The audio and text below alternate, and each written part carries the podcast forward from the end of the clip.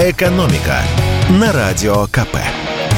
Здравствуйте, дорогие слушатели радио «Комсомольская правда». В эфире наш ежедневный обзор самых важных и интересных экономических новостей. И сегодня у меня очередная новость из немного подзабытой, но от того не менее, к сожалению, актуальной рубрики «Смотрите, кто ушел». А ушел от нас на этот раз полковник Сандерс. Польский холдинг Amrest за 100 миллионов долларов продал российской компании Smart Service свои рестораны, которые работали под американским брендом KFC. Покупателями стали бизнесмены из Удмуртии Константин Котов и Андрей Осколков. В свое время они купили у KFC франшизу, то есть право на использование бренда и технологий, и открыли 40 ресторанов с таким названием в Удмуртии, Кировской области, Татарстане и Пермском крае. Всего в России работает около тысячи заведений под брендом KFC. Кстати, это название расшифровывается как Kentucky Kentucky Fried Chicken, то есть жареная курочка из Кентукки. Основал его в прошлом веке американец Харланд Сандерс. Портрет этого дедушки с острой бородкой стал символом сети, и теперь российские рестораны не имеют никакого отношения ни к Кентукки, ни к полковнику Сандерсу. Поэтому в ближайшие месяцы все российские рестораны будут постепенно менять бренд на Ростикс. Первый ресторан с таким названием открылся 25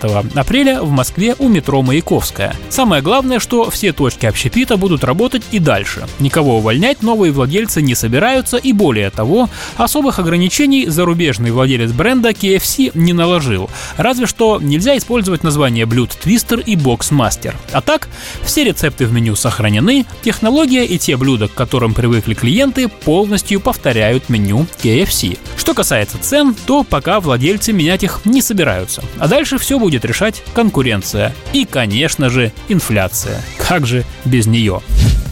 Кстати, хотел озвучить еще одну новость из раздела «Великий исход», так сказать, вдобавок. Французская компания Pernod Ricard, которая владеет многими всемирно известными брендами спиртных напитков, прекратила поставки продукции в Россию. Об этом говорится в официальном заявлении на сайте компании. Концерн владеет брендами виски Chivas Regal, Jameson и Ballantines, водки Абсолют, коньяков Арарат и Martell, текила Olmeca, рома Havana Club и другими. Да-да, вы не ослышали слышались. Хотя Арарат и производится в Армении, а Olmeca и Havana Club в не менее дружественных Мексике и Кубе, все они являются частью концерна Перно Рикар.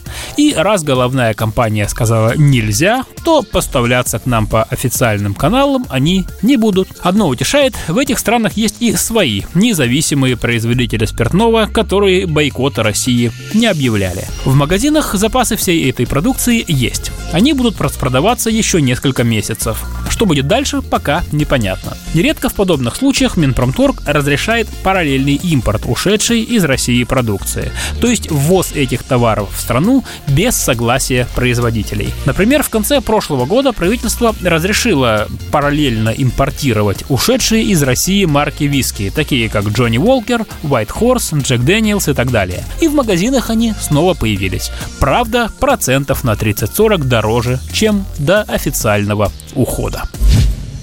И в завершение выпуска давайте поговорим о чем-нибудь более приятном. Например, об отдыхе. Как сказал Толстой, все счастливые семьи похожи друг на друга, а каждая несчастливая семья несчастна по-своему. Конечно, неудобно спорить с классиком, но если речь идет о летнем отпуске, то даже счастливые семьи счастливы совсем по-разному. Ведь, согласитесь, одно дело, если на отдых вы собираетесь потратить 25 тысяч рублей, и совсем другой уровень счастья приносит мысль о том, что ваша семья отдохнет на полмиллиона, а то и дороже. И такие счастливчики среди россиян имеются. Чтобы это узнать, мы устроили опрос в социальных сетях и выяснили, что суммы от 500 тысяч рублей перебрегли на лето 2% российских семей. А теперь про семьи не настолько счастливые. Ровно половина опрошенных вообще не собирается тратиться на отпуск. Летом они либо работают, либо отдыхают на даче и дома. При этом большинство отпускников, а именно две трети от тех, кто летний отдых все же планирует, намерены уложиться в сумму до 100 тысяч рублей на семью. И, кстати, всевозможные опросы показывают, что средний отпускной бюджет россиян в этом году вырос аж на четверть. «Экономика» на Радио КП.